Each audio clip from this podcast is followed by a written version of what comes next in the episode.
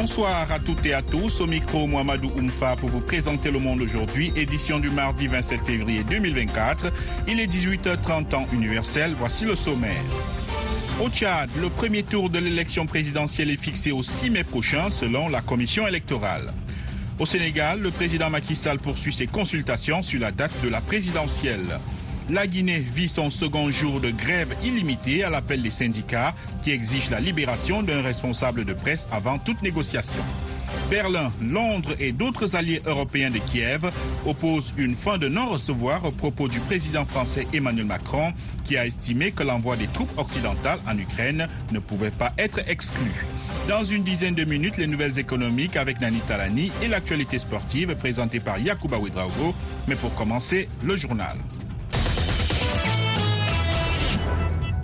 Au Tchad, le vote pour le premier tour de l'élection présidentielle aura lieu le 6 mai, a annoncé ce mardi l'Agence nationale de gestion des élections lors d'une conférence de presse. Les résultats du premier tour devraient être proclamés au plus tard le 21 mai et les résultats définitifs par le Conseil constitutionnel au plus tard le 20 juillet, selon le, le chronogramme de l'agence. Ce scrutin marquera la fin de la transition et du mandat du président de la transition, Mahamat Idriss Déby Itno. Il avait promis de rendre le pouvoir aux civils en organisant des élections 18 mois plus tard, échéance finalement repoussée de deux ans. La fin de la transition au Tchad avait été alors décalée au 10 octobre 2024. Au-delà de cette date du 10 octobre, le pays tombera dans un vide juridique synonyme d'un chaos prévisible. Il est donc impératif de tenir les élections avant, a déclaré le président de l'agence, Ahmed Batire. Au Sénégal, deuxième jour du dialogue national, le président Macky Sall poursuit ses consultations pour un accord sur la date de la présidentielle, tandis que la société civile tente de mobiliser pour que l'élection ait lieu au plus tard le 2 avril, date de la fin du mandat du président sortant. Les précisions avec Alexandrine Olognon. Le collectif Art Sounou Élections a appelé à une journée ville morte et à une grève générale au moment où les concertations lancées la veille par le président Macky Sall se poursuivaient à Diamniadio, près de Dakar. Le mot d'ordre a été peu suivi. La circulation a été normale autour des grands centres commerciaux de la capitale. Le dialogue national doit se terminer aujourd'hui sans la participation de 17 sur les 19 candidats retenus dans la course à la présidence. Ils ont saisi le Conseil constitutionnel pour exiger la tenue du scrutin avant le 2 avril. Hier, à l'ouverture de la concertation, le président Macky Sall a dit souhaiter que les Sénégalais votent d'ici au début de la saison des pluies. Il a cité des facteurs comme le ramadan début mars, la fête religieuse de la Daka de Medina Gounas entre fin avril et début mai, la nécessité de publier le décret de convocation des électeurs 80 jours avant le vote. Il a aussi annoncé un projet de loi d'amnistie pour des faits survenus depuis 2021. Au Nigeria, quelques milliers de manifestants se sont rassemblés pacifiquement ce mardi matin dans les trois principales villes du pays pour protester contre la cherté de la vie qui a explosé depuis l'arrivée au pouvoir il y a moins d'un an du nouveau président. À son arrivée au pouvoir en mai 2023, le président Bola Ahmed Tinubu a mis fin à la subvention des carburants et au contrôle des devises, ce qui a entraîné un triplement des prix de l'essence et une hausse du coût de la vie, le Naira perdant fortement de sa valeur par rapport dollar. Le président nigérien a demandé à plusieurs reprises à la population de patienter, affirmant que ces réformes économiques permettront d'attirer les investisseurs étrangers et de faire repartir l'économie, mais les effets positifs de ces réformes tardent à se faire sentir. La Guinée est toujours paralysée par une grève illimitée qui entre dans son deuxième jour. Parmi les revendications, la libération d'un responsable syndical dont le procès en appel s'ouvre demain. Nani Talani. À Conakry, les écoles, banques et assurances sont fermées. Un service minimum est assuré dans les centres de santé. Les rues sont vides. Selon le porte-parole du mouvement syndical, Amadou Diallo, aucune rencontre avec les autorités n'est prévue ce mardi. Mais il a toutefois déclaré qu'il attend la satisfaction totale et entière de toutes leurs revendications. 13 centrales syndicales sont en grève depuis hier lundi afin d'obtenir la baisse des prix des denrées de première nécessité, la fin de la censure médiatique, le respect d'un accord lié à l'amélioration des conditions de vie des fonctionnaires et la libération d'un syndicaliste de presse, Sekou Jamal Pendessa. Il a été condamné vendredi à six mois de prison, dont trois avec sursis. Son procès en appel a lieu demain. Ce mouvement de contestation est lancé dans un climat de tension sociale et en l'absence de gouvernement depuis que la junte a annoncé sa dissolution il y a une semaine sans donner de raison. Des heurts sporadiques dans la banlieue de Conakry ont fait deux morts lundi. Au Mozambique, le gouvernement a confirmé ce mardi que des dizaines de milliers de personnes ont été chassées de chez elles par une récente vague d'attaques djihadistes dans le nord du pays, mais a refusé de déclarer l'état d'urgence. Nous parlons de quelques 67 000 personnes déplacées, a déclaré le porte-parole du gouvernement, Filimao Souazé, lors d'une conférence de presse à Maputo, en parlant de la situation dans la province de Cabo Delgado.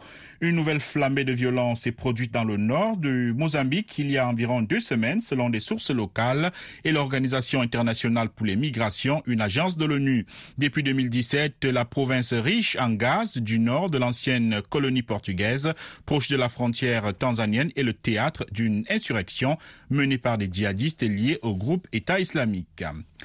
Au Congo, les autorités et le groupe italien d'hydrocarbures Eni ont lancé ce mardi près de Pointe-Noire la production de gaz naturel liquéfié en grande partie destiné à l'exportation sur le site de Litiendili près de la capitale économique et pétrolière du Congo-Brazzaville. Le président Denis Sassou Nguesso, en compagnie du PDG d'Eni, Claudio Descalzi, a ouvert une vanne symbolisant le démarrage de cette production.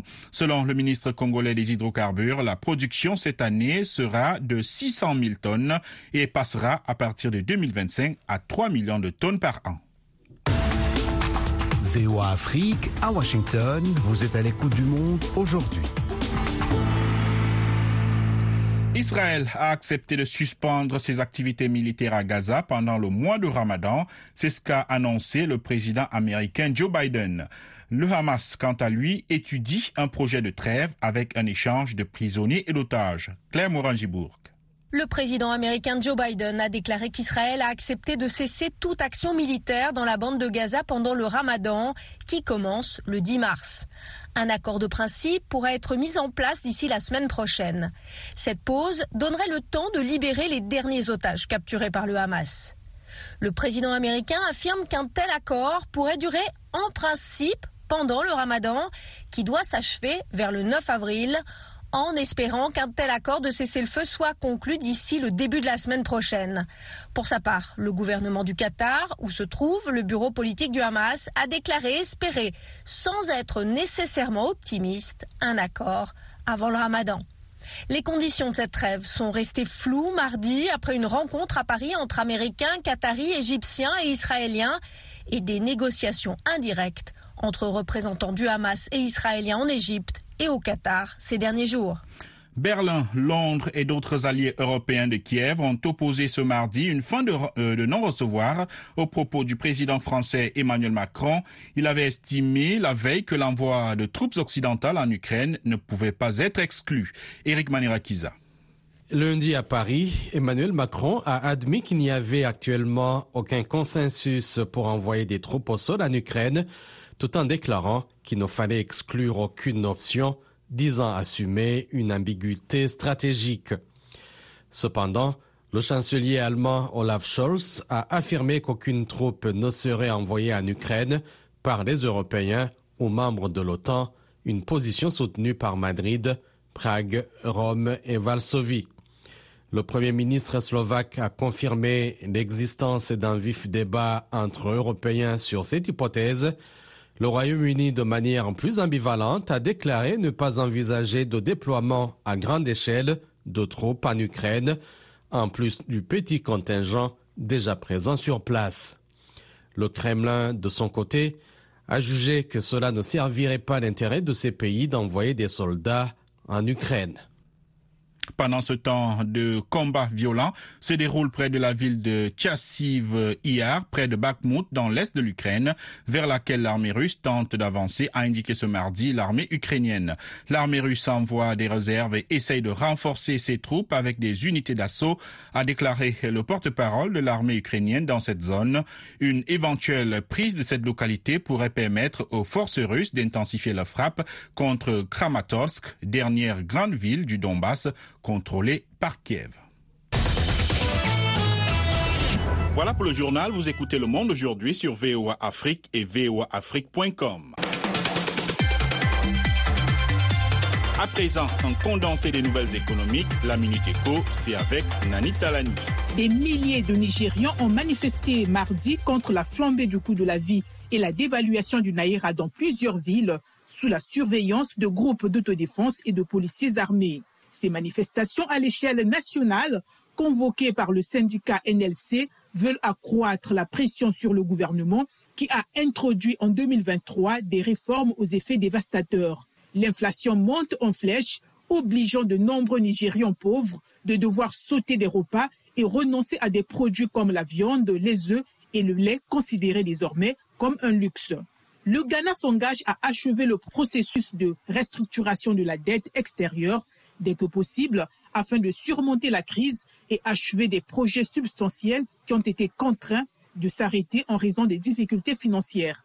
C'est ce qu'a promis ce mardi le président Nana Akufo-Addo dans un discours sur l'état de la nation devant le Parlement. Pour terminer, en Afrique du Sud, le remboursement de la dette publique devrait coûter au gouvernement 382 milliards de rands cette année. Globalement, les dépenses du gouvernement sur la même période devraient augmenter de près de 10% et la dette culminer à 75,3% du PIB dans deux ans, a déclaré Enoch Goudongwana, le ministre des Finances. Et maintenant, la page sportive, c'est avec Yakuba Ouedraogo. Bonsoir Yakuba. Bonsoir Mohamedou, bonsoir à tous. Parlons tout d'abord de football féminin. Le troisième tour, retour des qualifications pour les Jeux Olympiques de Paris a débuté hier. Oui, après le 0 à 0 à l'aller, le Nigeria s'est imposé 1 à 0 devant le Cameroun à Abuja et file vers le dernier tour qualificatif pour les Jeux Olympiques. Pour notre consultant sportif Jules Valentin Ngoué, ce résultat est logique. Tout simplement, les Nigérians ont fait le boulot et les circonstances les ont relativement favorisés. Nous avons affaire actuellement à une équipe du Cameroun qui est en train de se reconstituer. La grande équipe des Nganamouit dans la décennie précédente ayant presque disparu. Elles ont aussi eu à déplorer l'absence, ne serait-ce que sur un des deux matchs, des deux leaders qui leur restent en attaque. On parle ici de Shoot Njara et la patronne de la défense, Johnson, qui vient d'accoucher à 37 ans. Jules Valentin Ngoué, consultant sportif, joint à Libreville au Gabon.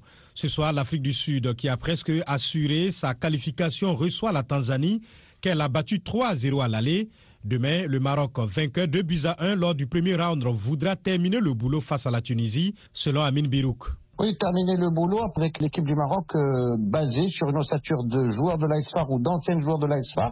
Une stratégie de jeu un peu plus offensive, un peu plus ambitieuse concoctée par euh, le sélectionneur espagnol du Maroc, Jorge Vilda, ex-champion du monde avec la Roja. Et visiblement, il va falloir maintenant remplir la deuxième partie de contrat à Rabat mercredi euh, lors d'une rencontre qui sera loin d'être une formalité puisque les Tunisiennes ont montré un bien beau visage, notamment en deuxième mi-temps, même à l'absence de leur meilleure joueuse, euh, Mélième Il faut dire aussi que le football tunisien est dans une période très difficile. Un président de la fédération, Derrel Barreau, euh, des listes pour la candidature à la présidence de la fédération qui ont été récusées et possibilité aussi d'avoir un comité de normalisation dans les prochains jours. Autant dire que ce n'est pas véritablement la priorité que d'avoir une sélection nationale qualifiée pour les JO. Les Marocains, si elles l'emportent, affronteraient au dernier tour les gagnants du match entre la Zambie et le Ghana, ce qui laisserait peut-être plus de chances de se qualifier, eu égard au fait que dans l'autre partie de tableau, les deux super géants vont s'affronter, à savoir l'Afrique du Sud et le Nigeria. Amin Birouk, consultant sportif joint à Casablanca, au Maroc. Basketball pour finir, le point sur les résultats de la nuit dernière en NBA. Les Knicks de New York se sont imposés au bout du suspense après une action litigieuse 113-111 face aux Pistons de Détroit. Miami est allé l'emporter 121 à 110 à Sacramento. De leur côté, les Nets de Brooklyn ont mis fin à une série de quatre défaites consécutives en l'emportant 111-86 à Memphis avec 7 joueurs à 10 points ou plus. Toronto a battu Indiana dans sa salle 130-122 avec aussi 7 joueurs à 10 points ou plus. Merci Yakuba.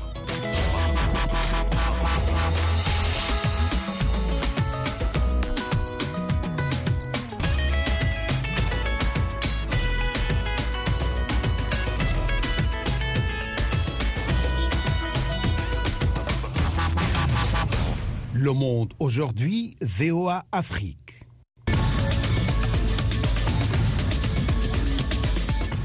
Vous êtes à l'écoute du monde aujourd'hui sur VOA Afrique. Mohamedou Oumfa toujours avec vous. Maintenant, la partie magazine. Au Nigeria, des manifestations de deux jours lancées par les syndicats ont débuté aujourd'hui. Les Nigériens ont marché à travers le pays pour protester contre le coût de la vie. Ces manifestations interviennent après l'expiration d'un ultimatum de 14 jours accordé au gouvernement fédéral.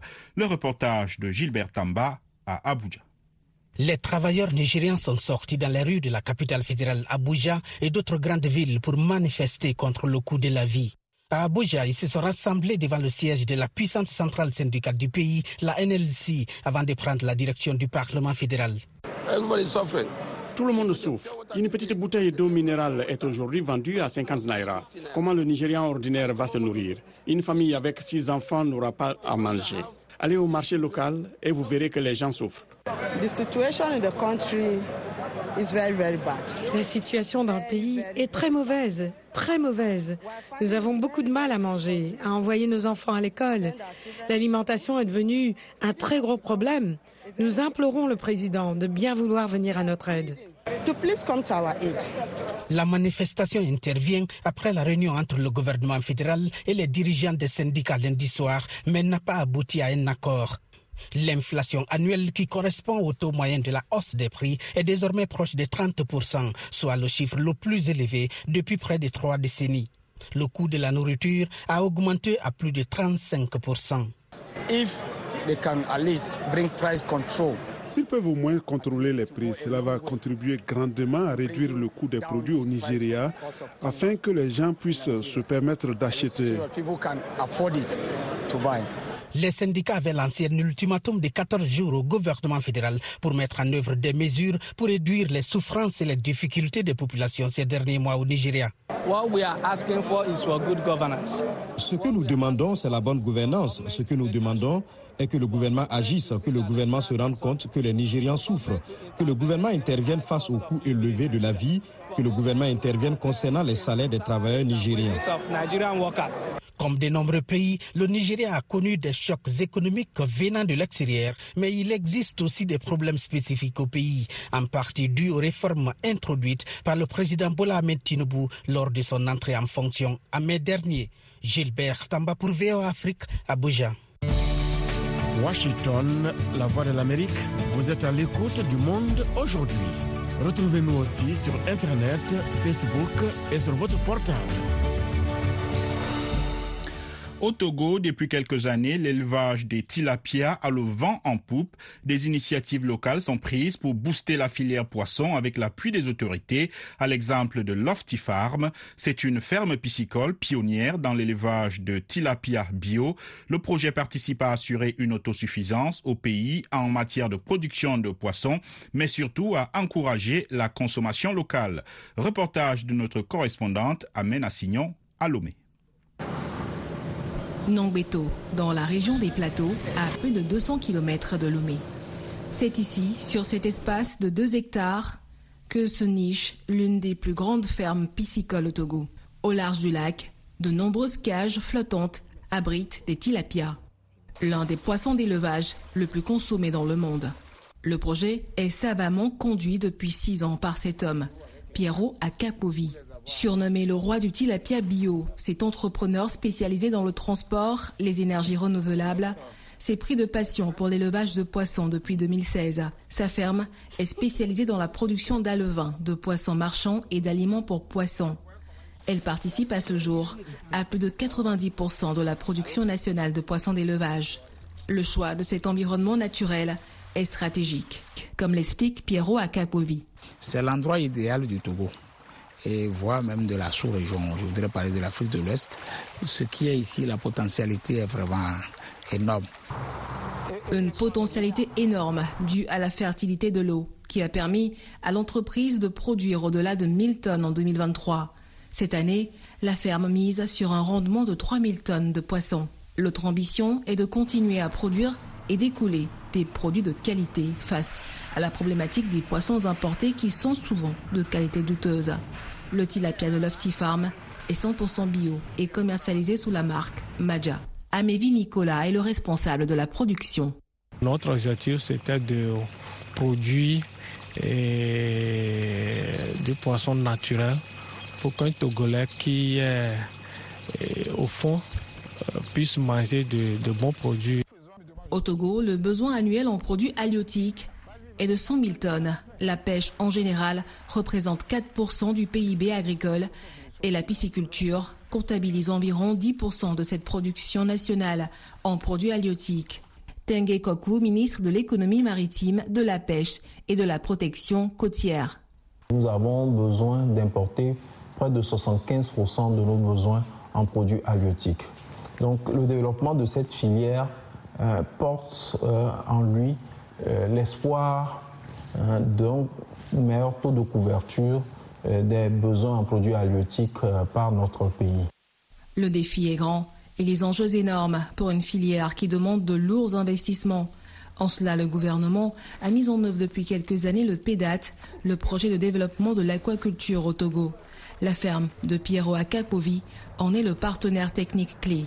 Non seulement elle forme, mais elle contribue à créer de l'emploi pour les jeunes. À ce jour, l'entreprise a réussi à drainer plus de 300 emplois directs et indirects. Amen Assignon pour VOA Afrique, Lomé.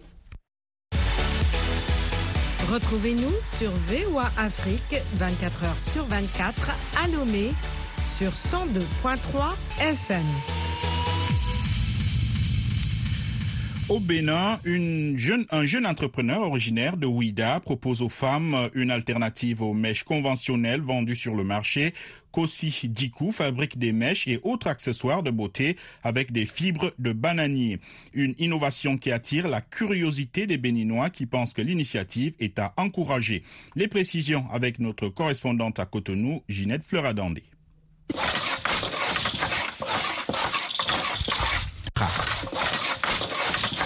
Ces le glas peut-être de l'utilisation des mèches importées des quatre coins du monde et vendues à prix d'or au Bénin. Entouré de ses collaborateurs, Kossi Dikou s'affaire à livrer sur le marché d'autres mèches bio faites à base de faux troncs de bananier. Pour lui, outre ses vertus culinaires, le bananier est un arbre magique. La culture de la banane produit beaucoup de déchets parce que le plan lorsqu'il donne un régime, nous sommes d'accord, ou deux, c'est fini, vous enlevez le régime et puis c'est fini. Qu'est-ce qu'il faut faire de tout ce qui reste? Donc, euh, de réflexion en réflexion, on en est arrivé là c'est-à-dire utiliser déjà les feuilles comme emballage. À part ça, le tronc, nous l'utilisons pour produire des mèches et pour produire un certain nombre. Financier de profession, cet entrepreneur semble avoir trouvé son salut dans la transformation agricole. Mais en quoi les mèches proposées sont-elles différentes de celles qu'il y a déjà sur le marché? C'est la mèche naturelle. C'est un don de la nature qui a été découvert. Donc euh, déjà, euh, sur cette base, nous voyons que c'est une solution par rapport à tout ce que l'autre comporte comme euh, maladie, comporte comme dégradation de la nature et même des problèmes euh, euh, d'ordre spirituel. Parce que des produits qui quittent la tête de quelqu'un qui va se retrouver sur la tête de quelqu'un d'autre. Oui, ça peut apporter des problèmes spirituels. Voilà. Mais l'aventure comporte d'énormes difficultés selon l'entrepreneur. La culture de la banane est soumise à certaines contraintes dont le vent violent. Donc c'est vrai que nous prenons toutes les dispositions pour ne pas subir dans une grande proportion ce, ce fléau-là. Mais les difficultés ne sont pas que d'ordre naturel. Il explique. Quand c'est nouveau, euh, il y a certains qui sont curieux, qui veulent découvrir, qui aiment et tout, mais il y a d'autres qui sont réticents. Donc euh, des défis, un défi de communication s'impose. Il va falloir communiquer sur les avantages, sur tout ce qui est bon des mèches écologiques et aussi Actuellement, nous travaillons manuellement. C'est artisanalement ce que nous faisons. Et c'est fastidieux. Voilà, donc euh, y a, il y a besoin, nous sommes d'accord, de machines. Il y a besoin de matériel voyez un peu, pour vraiment renforcer ce que nous faisons, pour quitter l'unité artisanale de transformation à l'industrie. Malgré les difficultés, Kossi Dikou est confiant et espère que les mèches écologiques ainsi que les accessoires issus du bananier pourront convaincre les femmes. Les perspectives, c'est déjà que à la fin de cette année 2024, qu'il y ait au moins 30% de femmes qui aient pris la décision de n'utiliser que les mèches écologiques faites avec, faites à base de 32 bananiers. Pour le moment, ce n'est pas la grande bousculade pour l'achat des mèches écologiques, mais cela ravit les défenseurs de la nature qui trouvent que l'initiative est à encourager. De Cotonou, Ginette dans les Pouvéo Afrique. Le président sénégalais Macky Sall a ouvert un dialogue national cette semaine pour parvenir à un consensus sur la date de l'élection présidentielle reportée. 17 des 19 candidats retenus en janvier par le Conseil constitutionnel ont boycotté les discussions. Macky a annoncé un projet de loi d'amnistie qui visera les faits survenus au cours des troubles survenus depuis 2021. Comment percevez-vous l'initiative du président sénégalais? Pensez-vous que ce dialogue pourrait aboutir à un consensus durable pour un processus électoral apaisé? Rendez-vous ce jeudi à 19h temps universel sur VOA Afrique et voaafrique.com en rediffusion samedi et dimanche. L'Organisation mondiale du commerce a appelé à des réformes du système commercial multilatéral, avertissant que les tensions géopolitiques et économiques menacent le commerce mondial. À Abu Dhabi, aux Émirats arabes unis, où elle organise sa 13e conférence ministérielle depuis lundi, l'organisation se penche jusqu'au 29 février sur des sujets majeurs tels que l'agriculture, la pêche, le commerce électronique. Yacouba Ouedrago adjoint à Abu Dhabi, Jean-Marie Pogam, directeur général adjoint de l'OMC nos règles sont un peu vieilles et doivent être mises à jour. Par exemple, j'évoquais l'agriculture. Il y a euh, aujourd'hui une assez grande inégalité entre les droits à subvention euh, qui sont accordés aux pays riches et les droits à subvention qui sont accordés aux pays en développement. Lorsque l'OMC a été créé en 1994-95, euh, on a consacré les droits des pays qui subventionnaient et ceux qui subventionnaient pas en ont eu euh, moins, ont eu des, forfaits. Donc ça, c'est un sujet qui doit être rééquilibré. Tout le monde en est d'accord. La principale difficulté, elle est, elle est d'ordre tactique. Par qui on commence, dans quel ordre on prend les choses, etc. Un deuxième ordre de difficulté sur ces sujets de subvention agricole, c'est entre euh, ceux qui veulent garder des droits à subvention pour pouvoir faire des stockages de sécurité alimentaire, des pays comme l'Inde, mais comme également l'Indonésie, par exemple, et ceux qui disent euh, ces stockages de sécurité alimentaire, si vous faites des subventions à prix supérieur au marché pour acheter les, denrées, euh, ça a trop d'impact sur les marchés, donc on n'est pas d'accord. Pareil, vous parlez des subventions à la pêche eh bien, il y a des pays qui euh, traditionnellement ont développé leur flotte de pêche, ce sont les pays développés, d'autres qui ne l'ont pas encore fait qui veulent pouvoir la développer, euh, et qui considèrent qu'ils sont pas, c'est un peu comme le climat, qu'ils sont pas responsables de l'épuisement des océans. Quelle est la part de l'Afrique dans ce commerce mondial? On a vu des pays comme le Burkina Faso, le Mali, le Tchad et le Bénin, gros producteurs de coton, qui s'indignaient juste avant cette conférence ministérielle là. C'est quoi leur problème? Les pays qu'on appelle du C4 qui sont essentiellement en Afrique de l'Ouest, plus la Côte d'Ivoire, c'est-à-dire euh, Bénin, Mali, euh, Tchad, Burkina, disent écoutez, nous, on voudrait un traitement spécifique de ces subventions au coton parce que c'est une production majeure pour la sécurité de nos populations. Et les autres reconnaissent qu'il y a un problème spécifique au coton, mais ils veulent le traiter dans le cadre global de la négociation sur les subventions. Donc c'est ce type de problème de séquence, dans quel ordre on parle des choses, à quelle vitesse on décide sur un sujet plutôt que, que l'autre, qui ralentit considérablement le rythme des négociations. Vous avez parlé du renouvellement possible hein, du moratoire douanier sur les transmissions électroniques, les services de streaming par exemple qui remplacent de plus en plus les CD, les DVD, ou encore un livre par exemple téléchargé en ligne. Il y a des pays comme l'Afrique du Sud qui s'y opposent. Dans la mesure où la règle à l'OMC, c'est le consensus, est-ce qu'il y a espoir qu'il y ait des accords sur tous ces sujets-là Vous avez mentionné l'Afrique du Sud, c'est vrai. Euh, L'Inde s'interroge également. Aujourd'hui, l'économie virtuelle a pris d'énormes proportions avec tous les services en ligne, avec euh, la capacité de faire même de l'impression d'objets à distance, etc. Donc, euh, on perd des ressources fiscales et ça, ça peut entraver notre développement. Et puis, vous avez toute une autre euh, école de pensée, y compris dans les pays en développement, qui dit, mais surtout, ne créons pas de barrières parce que sinon, on va se marginaliser par rapport à la nouvelle économie digitale qui est en train de naître. Ça, oui, euh, un pays peut bloquer, peut décider qu'il ne veut plus qu'on reconduise ce moratoire. Le risque, c'est que euh, les autres décident de le faire ensemble, et là, on a un élément de choix stratégique que je laisse vos auditeurs apprécier. Jean-Marie Pogam, directeur général adjoint de l'OMC. C'est la fin de cette édition. Un grand merci à la rédaction et à toute l'équipe de production qui a permis la réalisation de ce journal. Au micro, Mohamed Oumfa, ainsi va le monde aujourd'hui. Merci de rester à l'écoute de nos programmes. Au revoir.